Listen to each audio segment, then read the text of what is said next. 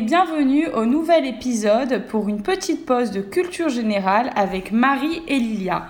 Aujourd'hui, on part à la découverte d'un artiste, cette fois-ci français, Pierre Soulages. Donc Lilia, peux-tu nous en dire plus sur Pierre Soulages et, sa découverte du noir? Bien sûr. Bonjour Marie. Alors aujourd'hui, on va parler, comme tu disais, de Pierre Soulages, qui est né en 1919 à Rodez. Alors 1919, je ne vous dis pas la date de mort parce que figurez-vous, il est encore en vie. Et oui, il a 101 ans. Alors, euh, on va revoir brièvement sa vie pour comprendre un peu euh, qu'est-ce qu'a fait l'artiste. Je vous conseille de regarder euh, ses œuvres, c'est assez surprenant. Et en fait, avec cet épisode, ça va vous permettre un peu mieux de comprendre son art. Enfin, moi, en tout cas, au début, en voyant ce qu'il faisait, je me disais, bon, c'est un peu particulier. Et en comprenant ce qu'il fait, ça prend une dimension complètement différente. Donc, il est élevé euh, par sa mère et sa sœur aînée, qui a 14 ans de plus que lui. Et dès le plus jeune âge, en fait, il va être fasciné par les vieilles pierres, les matériaux patinés et érodés par le temps. Il va avoir une passion pour euh, l'art romain qui va naître à l'âge de 12 ans quand il va visiter l'abbaye Sainte-Foy de Conques qui est à côté de Rodez. Rodez ou Rodez Rodez. Rodez. Alors à 18 ans, euh, il va euh, partir à Paris pour préparer le concours d'entrée à l'école des beaux-arts. Il va y rentrer et en fait c'est assez surprenant parce qu'il va trouver que la formation à l'école des beaux-arts est assez médiocre et très conformiste en fait. Il n'y a pas vraiment d'ouverture et ça va le pousser à retourner dans sa ville natale. En 1940, il va être mobilisé, puis démobilisé en 1941. Et en fait, ça, ça va l'emmener à vivre euh, à Montpellier, où il va faire la rencontre de sa future femme. Alors, il va ensuite s'installer dans la banlieue parisienne pour se consacrer complètement à la peinture. Moi, juste, Lilia, j'ai du coup une petite question. Quand il rentre de Paris, et qui va donc euh, au départ donc rentrer à, euh, à, Rodez. Est-ce que là, il va un peu, un peu, un peu avant d'aller à la guerre, est-ce qu'il va un peu peindre ou pas du tout? Il n'a pas le temps, il va vraiment commencer la peinture après la guerre euh, il va pas particulièrement peindre, on va dire que c'est vraiment après la guerre qu'il décide de se dédier complètement à ça. D'accord. Donc euh, il va tenter sa chance en fait à partir de 1946, étant donné qu'il est déjà dans la banlieue parisienne, et il va emmener, il va proposer ses toiles au salon euh, d'automne. Donc pour vous sachiez un peu, euh, le salon d'automne c'est une exposition artistique qui a lieu tous les ans à Paris et qui a comme objectif de faire découvrir les jeunes artistes et un peu de montrer l'actualité artistique du moment. Sauf qu'en fait sa toile va être refusée en 1947, il va tenter sa chance au Salon des surintendants. Et c'est un salon en fait qui va euh, euh, être... Euh, c'est un salon assez intéressant parce qu'en fait c'est un salon qui est né en 1928 par quelques artistes qui ne voulaient pas de jury d'admission dans le salon. Et donc il peut y rentrer parce qu'en fait le, salon est libre. Sauf que principalement, ce sont les surréalistes qui exposent. Mm. Donc c'est très coloré. Euh, et lui, en fait, euh, il, a, il va d'ailleurs avoir euh, des remarques par rapport à son art. On va lui dire, il utilise des couleurs très très très sombres qui détonnent complètement avec l'étoile des autres artistes. Donc déjà, dès le début, en fait, Pierre Soulages fait des couleurs sombres. Exactement. Il utilise dès le départ des, des, couleurs sombres. Et on va voir euh, plus tard qu'il va complètement se tourner vers le noir, noir, noir. Alors, il va avoir un fort succès de façon assez étonnante parce qu'il est en contretemps avec euh, son époque. Et il va, pour vous dire le succès qu'il a, transférer son atelier à Paris, donc à Paris même, et également à Sète. Et il va euh, faire beaucoup d'expositions internationales. Et en fait, c'est vraiment là que sa carrière va décoller. Donc, il faut savoir que Pierre Soulages, euh, il est associé depuis 1940 euh, à l'art abstrait. Et euh, à partir de 1900, entre 1940 et 1970, il fait partie de, ce mouvement art abstrait. Et en fait, le noir, donc, comme je te disais, les couleurs sont sombres, mais petit à petit, en fait, le noir va prendre toujours plus de place jusqu'à une expérience qu'il va vivre en 1979 et qui va créer un vrai tournant artistique dans sa vie. D'accord, donc du coup, peut-être tu peux nous expliquer quelle est cette, expérience et quel va justement être le tournant, euh, donc, enfin, enfin, quel va être le tournant euh, pour sa vie artistique? Alors, euh, qu'est-ce qui se passe en 1979 Eh ben, c'est l'expérience de l'outre-noir. Et alors, c'est assez drôle parce qu'en fait, comme beaucoup d'autres choses, tu sais, de découvertes se font un peu de façon euh, improvisée, on va dire, on s'y attend pas, ou parce que tu es confronté à une difficulté et ça te permet d'aller de l'avant. En janvier 1979 exactement, euh, il est en train de faire un travail sur un tableau. Et il ajoute, il retire du noir pendant des heures, il sait plus quoi faire. Enfin bref, il en peut plus, il est en train de travailler sur cette toile, il la modifie, il la fait, etc. Et il n'est pas satisfait. Donc au bout d'un moment, euh, il n'en peut plus. Il dit bon bah c'est bon, j'arrête parce que tu sais c'est comme quand tu fais quelque chose, au bout d'un moment tu n'as plus la, la clarté d'esprit et donc il abandonne sa toile.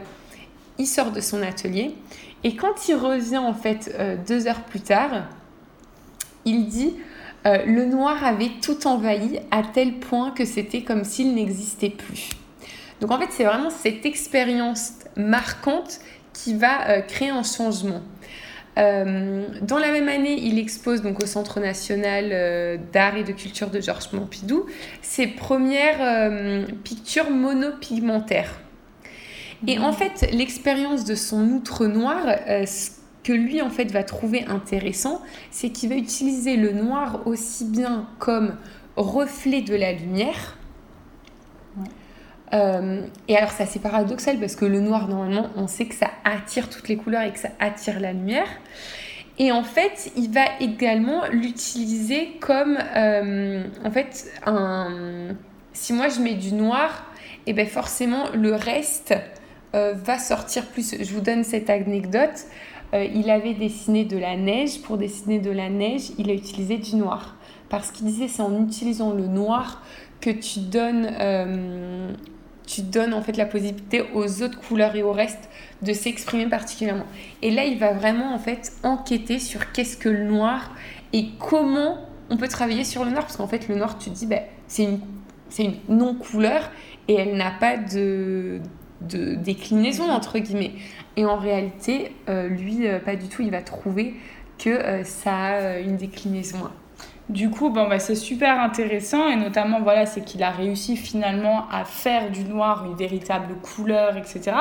Du coup, est-ce que tu peux nous dire justement quelle signification ça a pour lui, cette outre noir, ce, ce noir? Alors, outre, comme je te disais, la fascination du contraste, quand il met du noir sur de la couleur, quand il parle en fait de l'outre noir, Pierre Soulages dit ça. C'est un autre monde où vous emmène la réflexion de la lumière par la surface du noir, qui est la plus grande absence de lumière. Et euh, il va également, en fait, à travers euh, le noir, euh, évoquer la génésie du monde. Qu'en fait, si tu penses au début du monde, ben, ça vient du noir. Donc, en fait, le noir, aujourd'hui, ça a peut-être, tu sais, une signification assez euh, assez sombre, entre guillemets, le noir, le mm. deuil, etc. Et en réalité, là, pas du tout. Lui, c'est le contraire, c'est vraiment la naissance. D'accord. Et, euh, et donc, c'est aussi intéressant parce qu'en fait, lui, ce qu'il va expliquer, c'est que c'est pas tellement la valeur noire en elle-même qui est le sujet en fait de son travail, mais bien la lumière qu'elle révèle et organise. Et c'est ça qui est intéressant.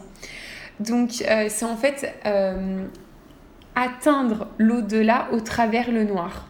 D'où le terme d'outre-noir qui est utilisé donc pour, pour euh, qualifier, euh, qualifier tableaux. Et, euh, et donc j'en profite en fait, ces tableaux ont des titres assez particuliers.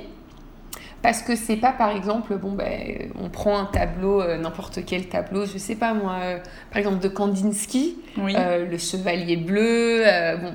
Eh ben non, Pierre Soulages, euh, lui, euh, le titre de ses tableaux euh, sont, sont assez particuliers dans le sens où il va appeler peinture, voilà, c'est peinture, la dimension et la date. Donc je vous donne un exemple. Peinture 200 par 162 cm, 14 mars 1960. Donc ça, c'est vraiment le titre de sa peinture. Donc c'est assez, c'est assez, assez, assez, drôle, quoi. D'autant que c'est assez drôle juste parce que je sais qu'en histoire de l'art, parfois, en fait, on donne des ou juste on donne ces indications-là quand le, quand le titre, en fait, on se souvient plus du titre qu'avait donné l'artiste il y a des siècles, ou c'est quelque chose qu'on va utiliser pour catégoriser et, dire de quel tableau il s'agit. Mais ça, c'est quand, par exemple, on connaît plus le titre du tableau, parce que, bon, bah, on n'a pas de, de, de traces écrites, etc. Et lui, alors qu'il aurait la possibilité, il décide de c'est drôle ça, je, je savais pas. Mais peut-être qu'il le savait d'ailleurs. Et du coup, euh, bon voilà, tu nous parles du noir justement et de toute l'importance qu'elle a dans, dans, son, dans son œuvre. Et du coup, est-ce que c'est la seule couleur qu'il va utiliser? Eh ben non, il va utiliser euh, également d'autres couleurs. Il va utiliser euh, le brun, le bleu, toujours mêlé au noir. Il va utiliser également du blanc pour faire ce contraste violent avec le, le noir. Et, et dès. Euh, euh, et alors, ça, c'est drôle en fait, parce que il va utiliser en fait ces couleurs.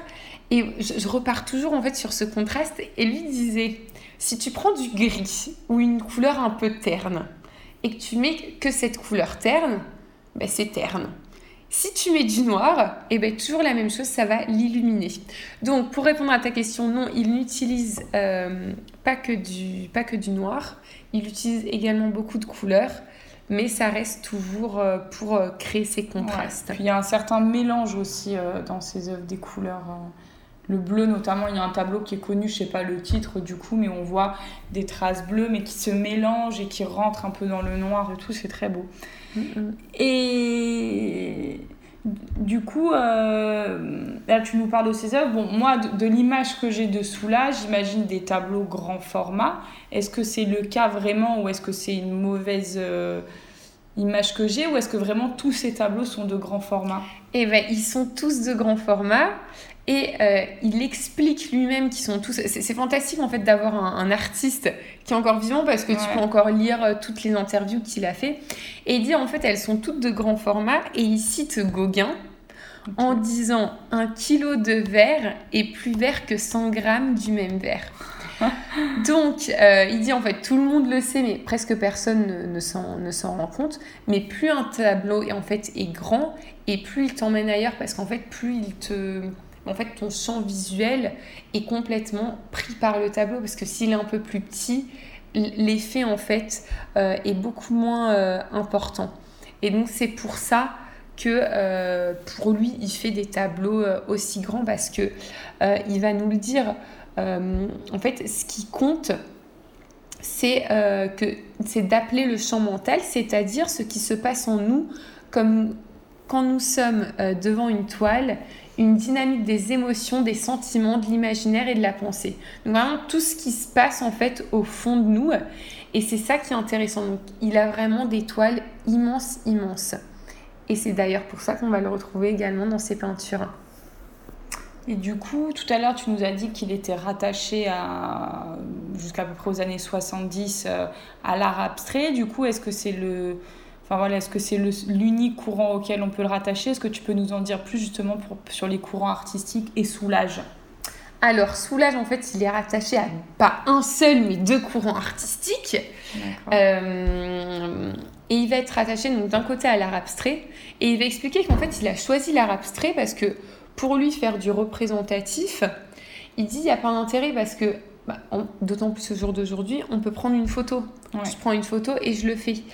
Et donc en fait, il veut pas peindre euh, ce qu'il, euh, en fait, peindre quelque chose de représentatif, mais il veut peindre quelque chose qu'en fait, euh, ce qu'il, en fait, ce qui, ce vit entre guillemets, ce qu'il voit lui.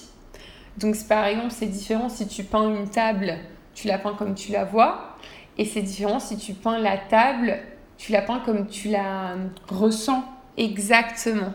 Et donc, tu vas peut-être, bon, bah voilà, tu as une table avec deux trépieds et un plateau en verre. Bon, bah, c'est une table avec deux trépieds et un plateau en verre. Sauf que toi, peut-être, tu la ressens, bah, ces trépieds, ils viennent de euh, ton arrière-grand-père qui était en campagne. Donc, tu vas en fait créer quelque chose de complètement, complètement euh, différent.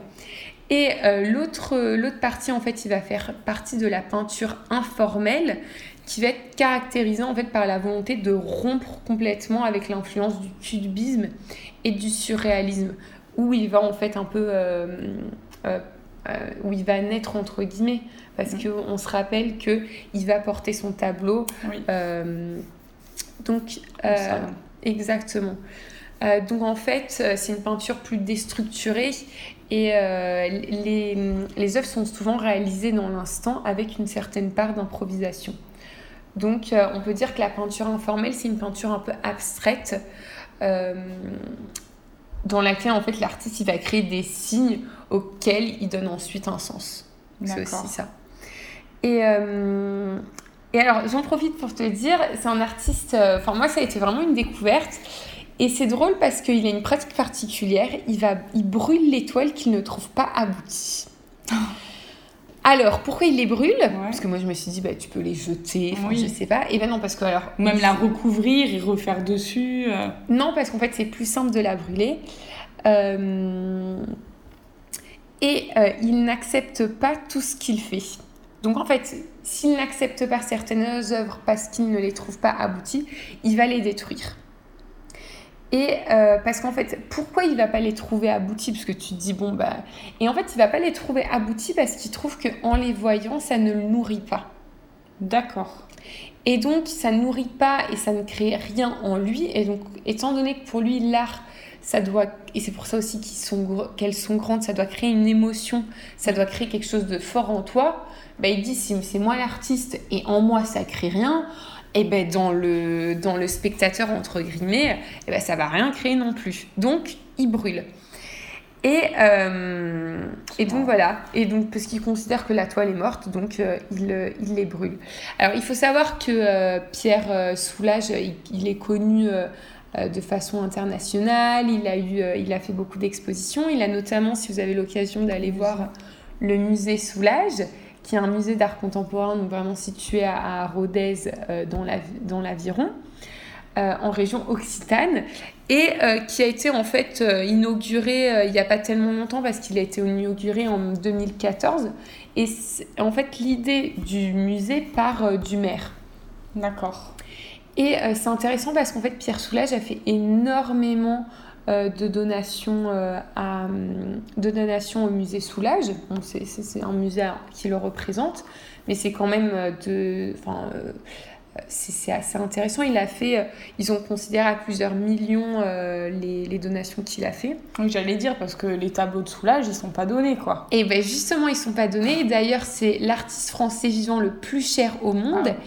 Et en novembre 2019, ah. il a battu un record euh, parce que justement la peinture dont je vous disais donc, que vous pouvez regarder, peinture 200 par 162 cm 14 mars 1960, c'est vendu à 9,6 millions d'euros. C'est énorme. Énorme. Mais je tenais à dire, euh, je trouve que c'est un personnage très intéressant parce que c'est une personne très très humble, du moins à ce que, à ce, fait, ce que tu lis et à ses actions, parce qu'il va faire beaucoup de donations et en fait il considère que euh, bah oui, il a beaucoup d'argent, parce que bon, bah, vous auras compris qu'il y a une de ses toiles qui se, qui se, qui se vend 9 millions, étant un artiste encore en vie, il peut en faire beaucoup d'autres et les revendre. Mais en fait, il considère que l'argent, c'est pas une fin en soi. Lui, il est un artiste parce qu'il a besoin d'exprimer quelque chose et pas. Euh... pas pour l'argent. Exactement. Et donc, c'est assez intéressant, en fait, euh, ça, lui, comme personne, euh, comment il est. Et c'est d'ailleurs pour ça qu'il a fait beaucoup de donations au musée parce qu'ils considèrent que bah, c'est l'art avant tout quoi. Très bien, bah, c'est une très belle, un très beau résumé et d'autant plus voilà qu'on peut un peu parce qu'on sait que Soulage fait des tableaux sombres, mais là c'est bien parce que du coup ça nous permet de, de, comprendre pourquoi il utilise ces couleurs, quel est selon lui le rôle du noir. Donc c'est vraiment très très intéressant. Et en effet, enfin, moi j'ai eu des échos de personnes qui sont allées au musée Soulage. Et il paraîtrait que c'est un très très beau musée, aussi bien pour, ce qu'il contient au niveau des œuvres que pour son architecture. Donc j'invite à ceux, euh, notamment bah, cet été, euh, vu qu'on ne peut pas vraiment euh, partir à l'autre bout du monde, hein, ceux qui ont envie de partir un peu dans le sud-ouest, bah, peut-être de faire un crochet à Rodez pour voir le musée Soulage qui apparemment vaut vraiment le détour. Et comme ça, vous, vous voyagerez à travers ces œuvres. Exactement. Voilà, ça sera l'occasion un petit peu de, de, de comprendre voilà, le, tout l'intérêt des, des, couleurs et euh, du jeu qu'on peut faire en, entre deux couleurs qui vont être sur un même tableau. En tout cas, voilà, Lilia, on, on, je te remercie, c'était super intéressant. Donc, pour un petit peu euh, faire le point, donc là, on était sur le cinquième épisode donc de la thématique euh, un artiste, donc les peintres. Euh, nous allons, nous sommes actuellement en train de voir pour faire donc le dernier épisode, donc avec euh, un invité surprise, et peut-être qu'on peut déjà quand même dire la thématique prochaine. Ah ben oui, avec plaisir. Qui sera, bon, on est en train de réfléchir dessus, mais qui sera donc consacrée sur l'histoire des marques. Marque au sens large, hein, ça pourrait être aussi bien donc une marque de vêtements, une marque de, de, de, pourquoi, enfin, de nourriture, parfum, on ne sait pas encore, on est en train de réfléchir de, de, sur, sur ça. Donc ça sera l'histoire de la marque et donc souvent de, de l'homme qui a fait naître. Euh... Et on veut peut-être dire pourquoi l'histoire de oui. la marque, parce qu'en fait, on veut vous faire découvrir des marques dont la naissance, entre guillemets, ouais. est euh, assez euh, surprenante. Surprenante, exactement. On en a déjà un qu'on sait qu'on qu vous fera. Sans rentrer dans les détails, ça sera Hugo Boss. Et vous saurez pourquoi. Donc, c'est une marque qui est maintenant très connue et une marque quand même de, de, de, de, de luxe et qui pourtant pourrait être très controversée. Voilà, donc on, on, vous en parlera donc euh, sûrement dans, dans, une semaine. Et puis en attendant, on vous souhaite, euh, ben on vous souhaite une bonne journée. -hmm. N'hésitez pas à nous laisser des commentaires, des feedbacks ou des propositions. Euh, sur notre page Instagram Marie et Lilia et à nous mettre euh, des étoiles, 5 de préférence, sur euh, votre plateforme de podcast préférée. Au revoir. Au revoir.